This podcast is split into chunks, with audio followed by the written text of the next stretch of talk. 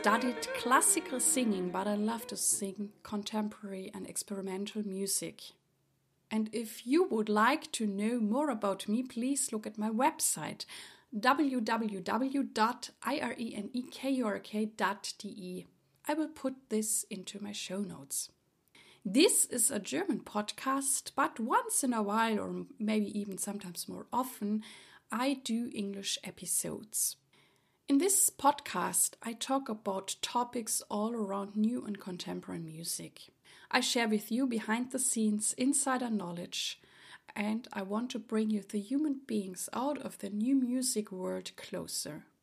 I'm cooperating with the NMZ, Neue Musikzeitung. This is a very important German newspaper. They have a print edition but also an online edition, and I also will put this into the show notes. Well, I have started this British series because, yeah, I told you before, I really like Great Britain a lot. I like singing there a lot. And through the COVID 19, many of my engagements got cancelled within the last year. And so then I decided to have this little interview series with great artists and colleagues such as James Weeks, James Saunders, Tim Parkinson, and my wonderful soprano colleague Juliet Fraser. In this episode today, I talk with the composer and professor for composition James Saunders. Hello, James. Hello, James Saunders. I cordially welcome you into my podcast Neue Musik Leben. Hello, lovely to see you. It's really great to see you because we were supposed to meet last year in person in Oxford mm. at a concert series, and we all know COVID 19 or Corona came, and well, now we're sitting at home, no concerts, in but at least, at least we can talk. Yes. At first, I would like to know how did you find your way into new and experimental music? Um, well, I started uh, in my teens. I was learning guitar, having kind of private guitar lessons, and my guitar teacher Graham Capel um, was was very unusual in that I think he had very wide ranging tastes. Um, so introduced me to a lot of music, um, which was was very beneficial. But in particular, um, as well as kind of lending me records and things, he had he had loads of scores, which is perhaps the unusual thing. So I would go home every week with my Giuliani guitar studies and, and things like that, but also a stack of Xenakis orchestral pieces, which is is quite a, a, a surprising sort of way into things, perhaps. Um, so I was kind of fascinated by. Um, I suppose sort of minimalism to start with, but also anything that just sounded a bit strange, really. Um, and I he just let, lend lend me whatever he had every week, and I'd sort of become uh, interested that way. Um, but also from from school, there's a few things in the library, sort of Messiaen, you know, that sort of um, kind of stuff. Really, nothing more more recent than that. Um, so it was really just um, thinking there was all this all this music which I had no idea about. Obviously, this is sort of pre-internet, so it was harder to find things. Um, so I would I would go to uh, concerts as well, particularly at the South Bank in London. I remember seeing a really great um, concert of Boulez's um, pieces, uh, Rituel in particular, um, is a sort of strong memory. But also going to the proms as well and hearing some of the orchestral commissions that came through there. Um, so I was at I was at the um, the premiere of John Tavener's Protecting Veil, for example, which made a kind of deep impact on me at the time um, and yeah, just just sort of seeing what's out there really. Um, so it was a it was a matter of um, being inquisitive, I think, um, but with very limited resources. Although very very fortunate ones as well. Mm. Yeah, very early. Yeah, and yeah, did yeah, you absolutely. also compose already at that age? Yeah, I was. Um, I probably started writing pieces. I mean, I was. I, I suppose in terms of earliest memories, I remember when I was very little. I just started playing the guitar. I must have been about seven or eight or something, and I'd been given a, a book of um, you know how to play the guitar by Segovia, I think, from a family member. And it was at that point I was just looking at music notation. So I, I just remember um, kind of ruling out staves on bits of paper and just put, putting dots on it, and then trying to play it to see what it sounded. Those sorts of things, it's making those connections. Um, but and and then really everything I wrote in my teens was for uh, guitar. you know solo guitar, and it was it was very much modelled on kind of Leo Brouwer type pieces, um, sort of kind kind of slightly investigative, inquisitive uh, guitar styles rather than sort of mimicking the sort of core 19th century um, repertoire. Um, and, and just you know seeing seeing what I could do with that. But then probably towards my late teens, just before I went off to university, I was starting to of push beyond that and and you know try to replicate some of the things I've been hearing in in concerts, uh, which I've just described. Um, but yeah, but essentially everything was written for the guitar at that point because I could play it. It was there. That's great. And what represents good, new, and experimental music for you, or what music do you like to listen to? At the moment, um, oh, that's a very difficult. Thing. I mean, obviously, I think I guess most people say the thing it changes all the time. Um, so perhaps one thing just to pick up in your question is um, something which I, I think represents good music and music I like to listen to may not always be the same thing. um, it, you know, I, I, my my listening habits are quite quite varied. I find it. Um, I'm always fascinated when I discover something which I don't know much about or I've not heard before, um, and then I kind of obsessively investigate that. So I kind of sit downstairs and like with my headphones on, um, scouring uh, YouTube and iTunes and Spotify and things for everything I can find about things, and then just immerse myself in whatever that, that genre or, or composer or artist might be, um, and think, and then sort of listening to that completely till it's done, and then right, what's next? So I kind of, I, in a sense, I sort of consume music in that way. Yeah, yeah, I'm also very curious. Um, I, I know that you're also teaching um, yes composition so how, how do you help your students there to whatever find their style or write good pieces whatever that is um, i think it's about create, creating a space around what they do for them to um, kind of investigate the things that are implicit in the work they're making. Obviously to, to question that at times. I think it's you know i'm not just hand holding and saying this is all lovely. Um, it's important to um, I think, as, I say, open up a space around their work so they can they can see the the roots out of, of where they are at the moment. So the idea of perhaps you know being in a room um, and making evident all the different doors that are, that lead out of that room at a particular point, and possibly seeing that they, they end up in another room which has got more doors and so on. So so rather than just sort of saying you're, you're standing, this is turning into a very tortured analogy now. So rather than staying, saying you're standing in the middle of a kind of an enormous field and you can do whatever you like in that field, it's about kind of just just um, increasing the space as much as, as possible. Um, I mean that that sounds perhaps a little bit of an arrogant way of talking about it because you know most often the students know know better than I do in many cases. You know, in, I'm not saying I, I know more than them, but I think I think just just kind of finding a finding a perspective that is different from theirs, I think, is as much a useful thing. Hmm. Um, but it's probably both. I mean, showing them yeah. new things or also um, supporting them if, yeah, if you have the feeling they are on their definitely. right track. Then definitely. I mean, I mean, I would say, and I would hope this is evidenced by the kind of range of students I, I work with that um, you know I'm I'm not I'm not looking to impose anything. I'm not you know there's there's no um, I don't see any hierarchy in that sense of, of style or or genre. Um, so you know I've got students who make kind of educational educational pieces, people who make kind of um, environments in Minecraft. You know, there's all sorts of stuff, stuff that happens. Um, uh, text scores, normal kind of conventional score, every, everything really. And I think for, for as a you know as a putting my sort of teaching and um, job hat on in that sense, um, I really I really love that variety. You know, um, you know my, my interest obviously is in the kind of work that, that I suppose I make and, and the, the people whose music I like, um, but I'm, i always enjoy working with people who are working in totally different areas. Um, one of my PhD students is writing a um, kind of musical theatre piece at the moment, which I'm, i really enjoy working on with him. And it's but it's so totally outside of what I do, but, mm-hmm. but that's that's fun. Great. And what are the qualities you most appreciate in the performers you work with? Um, I mean, an openness to trying things out um, and not being scared that it could go wrong.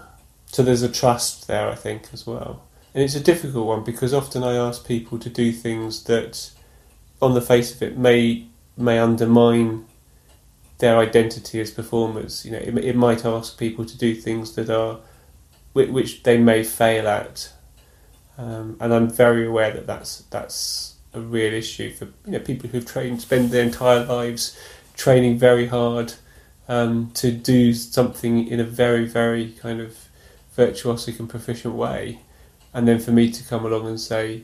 Um, yeah, do do this so that it sounds like you've just started learning, basically. Or, or I know I know you're a, you're a fantastic clarinetist, but um, here's here's a kind of air horn. this is what you're playing. Um, the the players who are happy, um, I say happy, you know, who are willing at least to to put themselves in those situations, I think are the, the people I, I tend to enjoy working with. But often, you know, when, when you find someone who, who really doesn't want to do that, as long as they, you know, and, and if they don't want to, you know, that's fine, it happens. Um, people refuse to do things. I, I think it's also quite interesting when people really struggle with that, and I don't mean that in a, um, you know, I'm not being confrontational in any way there, it's not really my approach, um, but it's, it's about the way that people react to situations, I think, which I always find interesting. Mm-hmm. Um, I try to do that in as, a, supportive and safe way as possible. So any sense of um, possible sense of ridicule that they think they might experience is more aimed at the situation rather than them as people. I hope. Hmm. Um, and how do your friends, family, colleagues, audiences to react to the sort of music you make, and how do you deal with the reactions? Um, different people react in different ways, obviously. Um, I often have the conversation with you know other, other composers and my students of you know, what what their family makes of what they do, which is always um, there comes a point where I think you know, um, there's a point where you, can probably remember the last piece that your your parents liked that you made. Mine was probably in about 1991, I think. That's a long time um, ago. long time ago, but um, yeah, I, th- I think family members and friends are, are on on one way just other audience members. You know, I don't think you can you can write things that are necessarily aiming to please people in that way. Um, the, the way I see it is always I have to make something that I feel personally is is um, something I'm happy with, you know, whatever that means. Um, just simply on the basis that if I'm happy with it, I know at least one person is if I'm not happy with it, then it's highly likely that nobody will be. but at least I know one person is. So you know that that could come across as um, writing for yourself, which is I think probably what composers tend to mean when they say I'm writing for myself, because you know we have no way of knowing what other people will think. Um, that's the sort of very kind of constrained position on that. But of course, I would say broadly, the things I'm writing at the moment are more approachable than the, the, sorts of things I was writing 10, 15 years ago. Think that the surface of the music is perhaps superficially at least more entertaining, although that's not really my reason for doing it. I just think that what I'm what I'm exploring at the moment is just by you know for what it is, it is just a more kind of engaging thing. You know, it's about watching people do things um, in a group, and that's always fascinating. I think. Mm-hmm. Right. There's always a dynamic or an interaction. Yeah, exactly. There's always, a, and I suppose that's what I mean by, um, you know, when you, the question you had about performers. Um, in a way, it doesn't really matter who the performers are as long as they'll kind of engage with it because um, it will always be the, the, piece always emerges from the particular people and the characteristics that they have and the attitudes. Um, so it will always be interesting because groups of people are always interesting. I think in some way in some ways. Yeah. Do you think that there is prejudice against new and experimental music? And if so, how do you want to see things change? And what are you doing to help to bring a change in these attitudes? Um, I wouldn't think, I think prejudice is probably the wrong word. I suppose for me, it's more about a decrease in relevance, perhaps. I think that's the issue. I think you know the kind of music we're talking about over the last 50 to 100 years has become less widely relevant for various reasons perhaps because of the you know the, the surface of it and the kind of um, aural or conceptual complexity of it has perhaps made it a little bit more um, specialised. But I think also in the last 20 or 30 years, um, with the kind of plurality of music that's available online and our access to things, it's it's been swallowed up in you know the, the astonishing range of stuff that people make, and I think to to you know to try and hold on to it as some kind of privileged position is is just not sustainable. Um, I suppose in a way I'm I'm suggesting that there's a there's a kind of market force here, isn't there? And and I don't mean to imply that at all. Um, all I'm saying is I don't I don't think we can assume any kind of privileged position for the, the kind of work we're talking about. You know, it's just it's just something else that people make, and there are factors that determine that from popularity, from you know marketing, um, social media, um, all the all the kinds of things that, that draw people into work. But I, I, suppose I go back to what I said about you know you said about audiences and, and reaction. I think it's about you know just making the work that you feel has something useful to contribute, and then making that available and hoping that other people will think the same thing. You know, and it might be one other person, it might be twenty million other people. Although that's unlikely, but um, I, I don't think the value necessarily is in is in the numbers in that way. But it does. But with that, obviously, comes kind of cultural um, capital, I suppose. It's not something I'm I'm actively trying to to change, other than making work which I hope is engaging in some way. Perhaps I would say that I think there has been a change in the last ten years, in particular.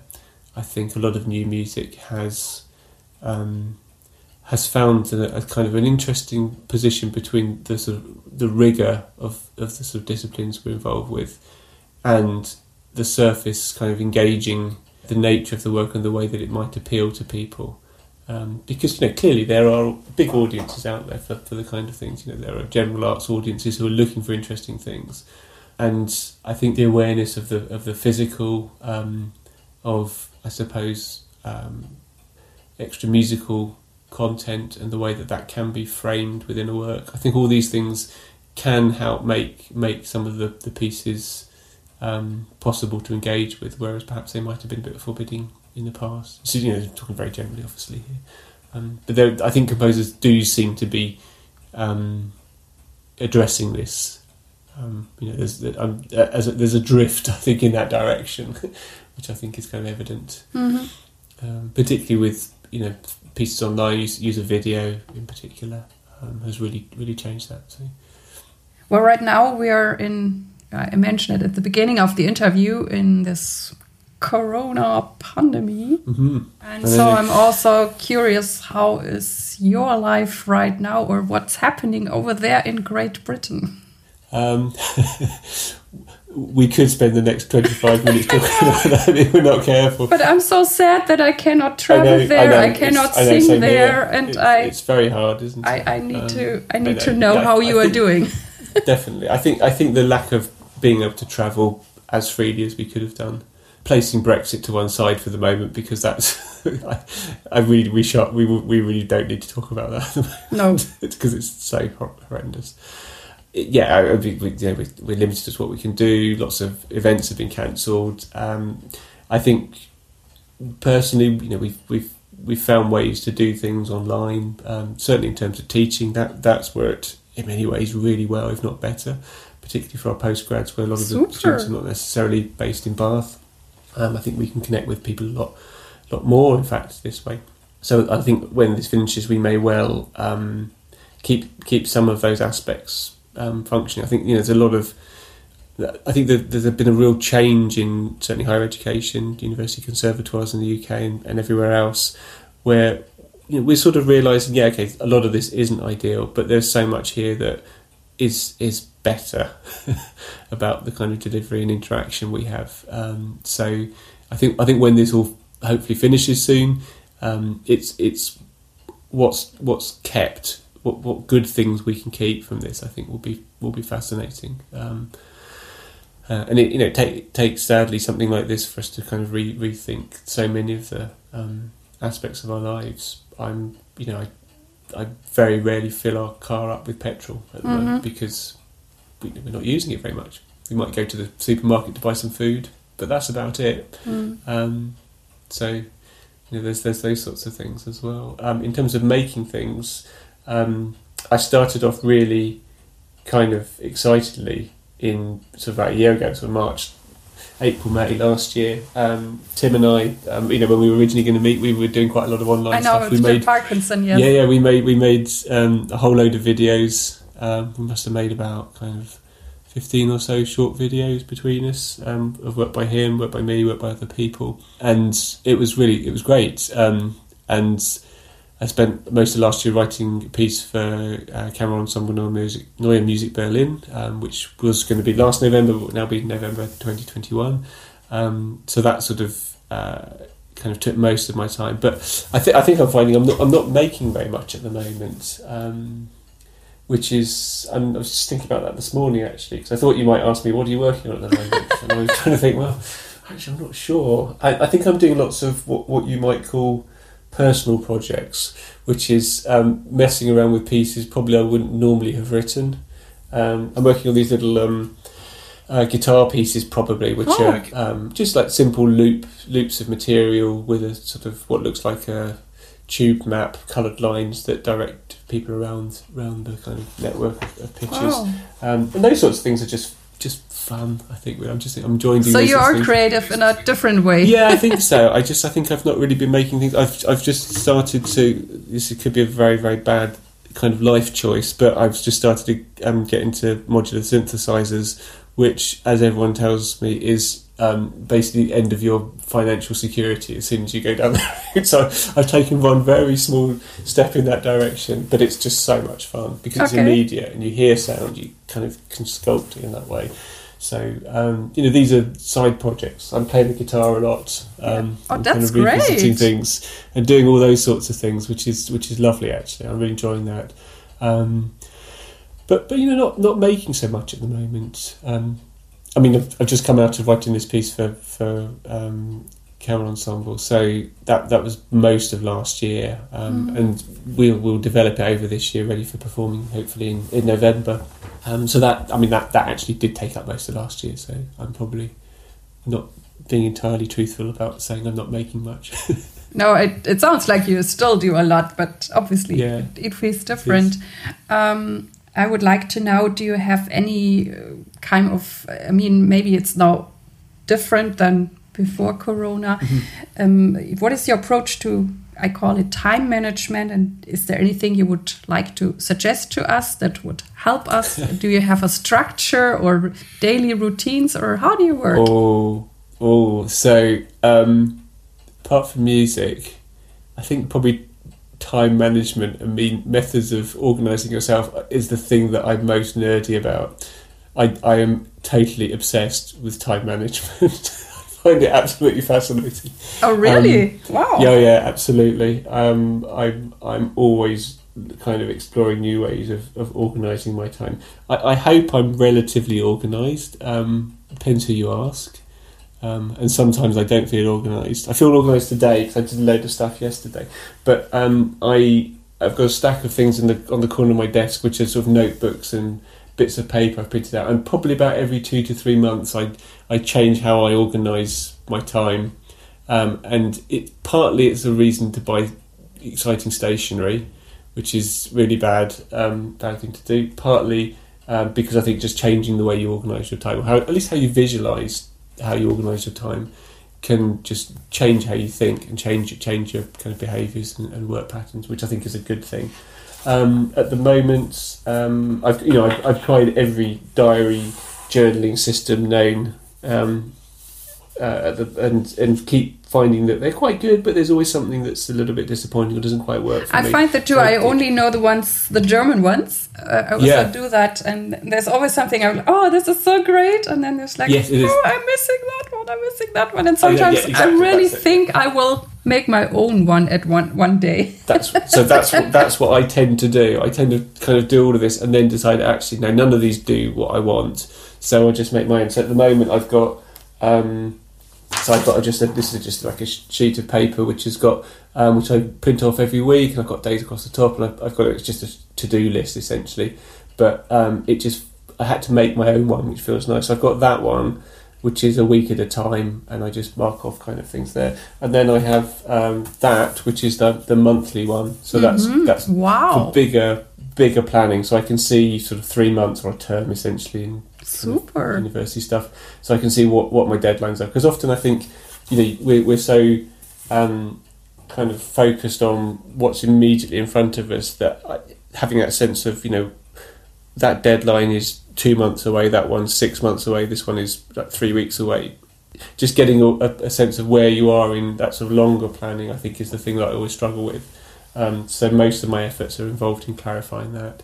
So I have all of those sorts of things. Um, and then because you know I have a university job, we have a shared calendar, um, which is just um, Google Calendar, which is brilliant, really helpful. So all, my sort of detailed time planning of you know what we're doing when is put into there, and I can use that to book tutorials with students. They can sign up for things. So all of that side, um, I've always wanted to try get away from the digital in that sense, but but actually I think every time I try that, it, it does that so well because of the shared aspect. Um, it's important. You know, it's important for us to see what what other colleagues or students are, are, their availability is because we couldn't do anything if we didn't have that.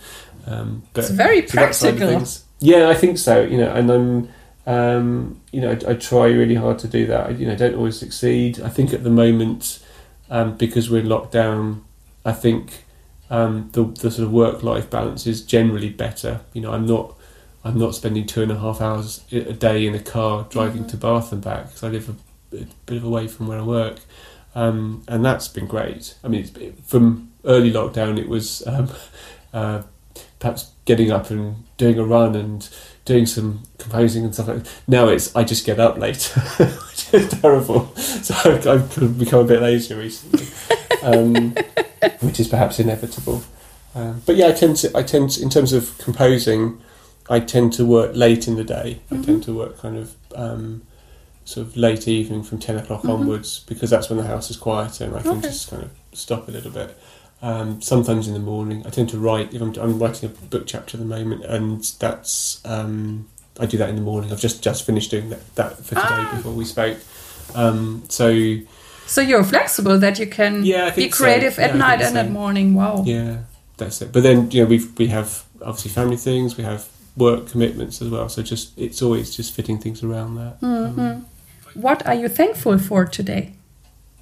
Oh, um, at the moment, um, health and our family's health. I think you know that's really the the most significant thing at the moment. Um, you know, most of the decisions we make are contingent on uh, on that.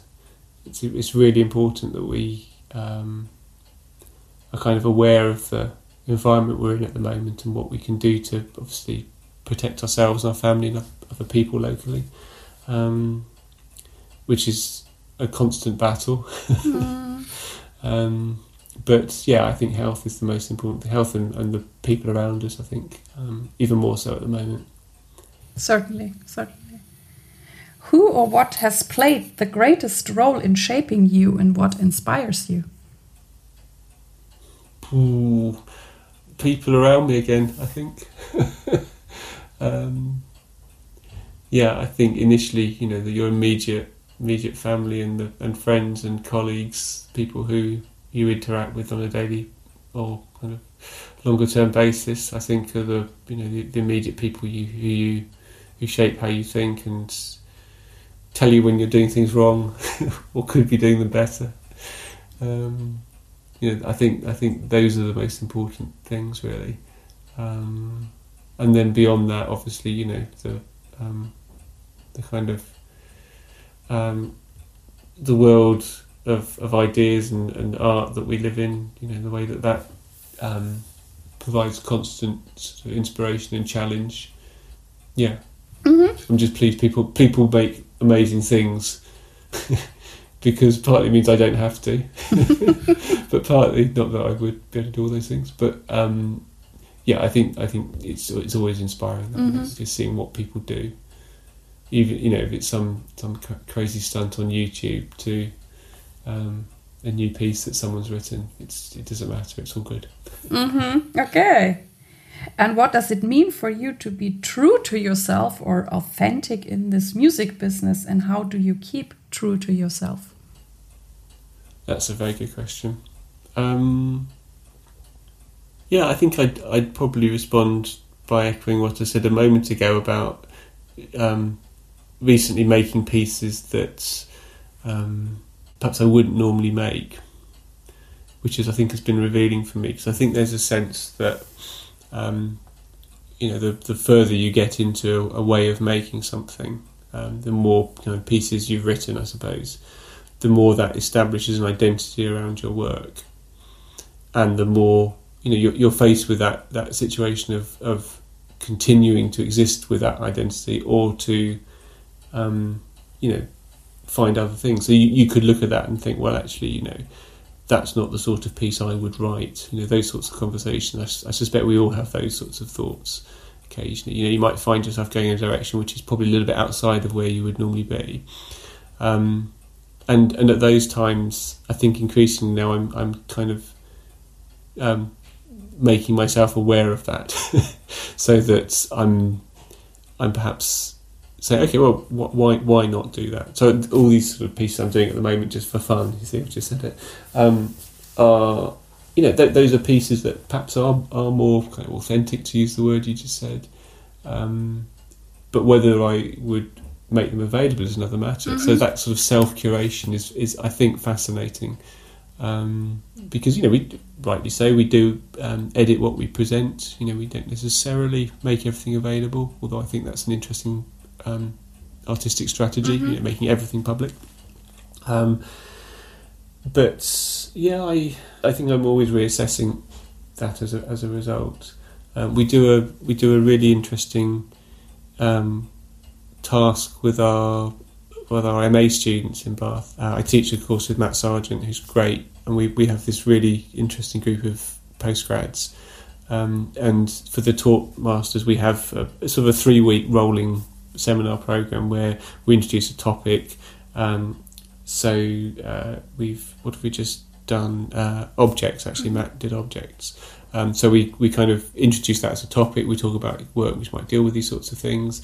Um, we then do a second week where we're kind of doing a little bit more analytical work, and then the third week is a is a creative task. So we introduce that at the beginning. So everybody makes a piece based on this this particular task.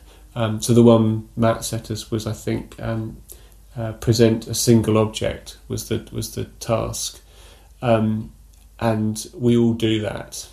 Uh, Matt and I do it as well as as students, and it, it's always fascinating because we, you know, some sometimes I might make a piece that is a sort of a, a me sort of piece. Other times, I may might make something which is really not a me piece. But it, it's those sorts of things that are pushing you to do something that you wouldn't normally do, with no um, no no consequence really, I suppose, that that always make me think, well, actually, what you know, I could be doing that. Mm-hmm. so why why am I doing this and not that? Um, so yes, yeah, so I suppose that's a very useful question for me because it at the moment I'm I'm always thinking I'm thinking a lot, lot more about that, whereas I might have taken for granted perhaps mm-hmm, mm-hmm. 10, 15 years ago. You know, that assuredness of what your identity is as a composer yeah. is something that I think we should all reflect on. Maybe it's the time right now. well, yes, it could be that as well. It could be that. Yeah. And what does success mean for you? Um.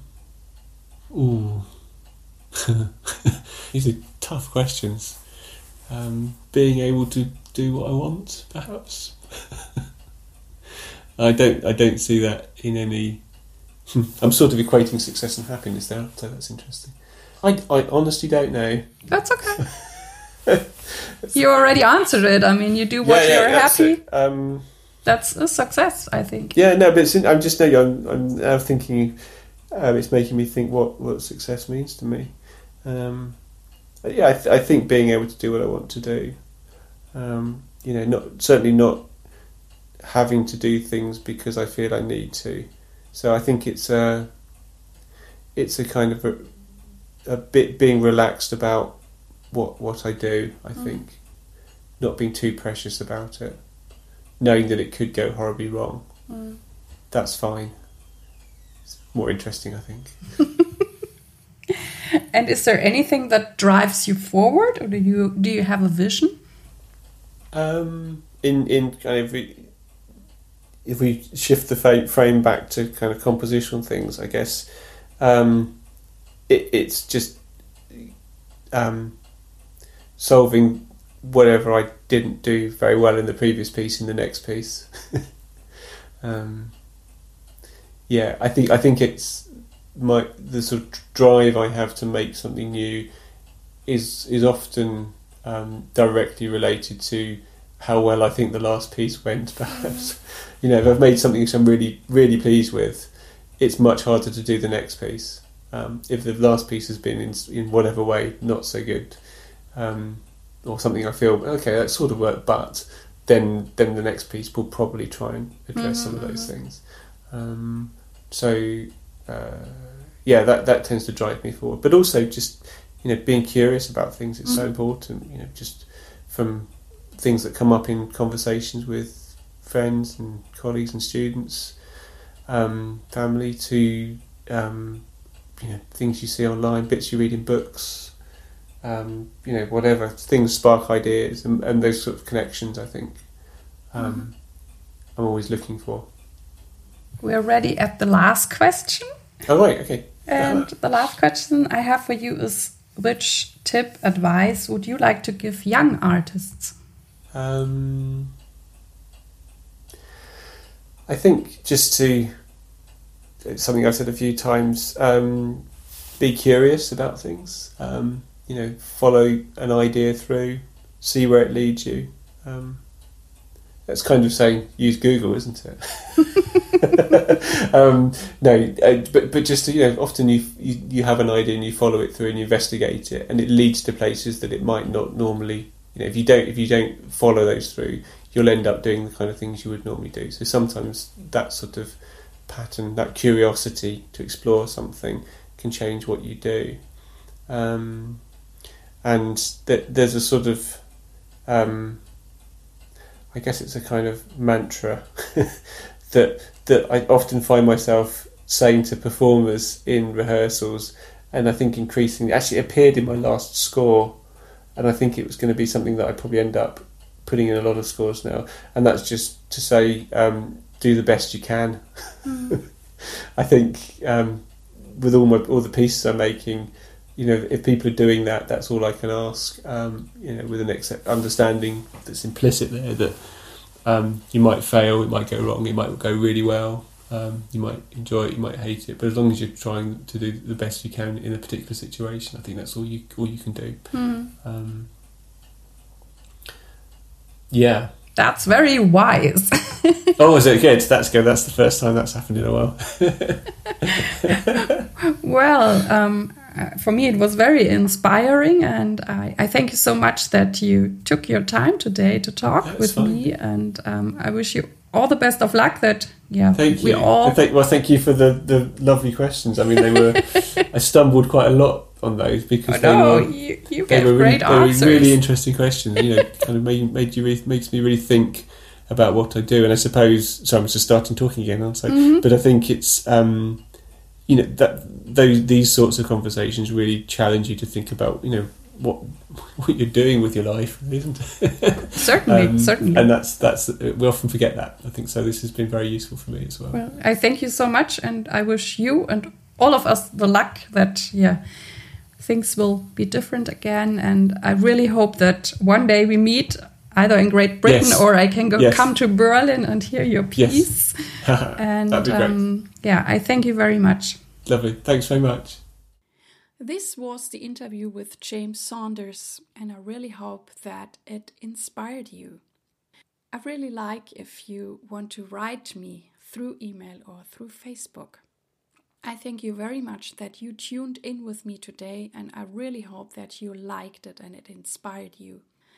I would appreciate it so much if you could tell your friends and colleagues about this podcast. Thank you very much. I wish you all the best. Live your music, live your life, and see you next time. Yours, Irene.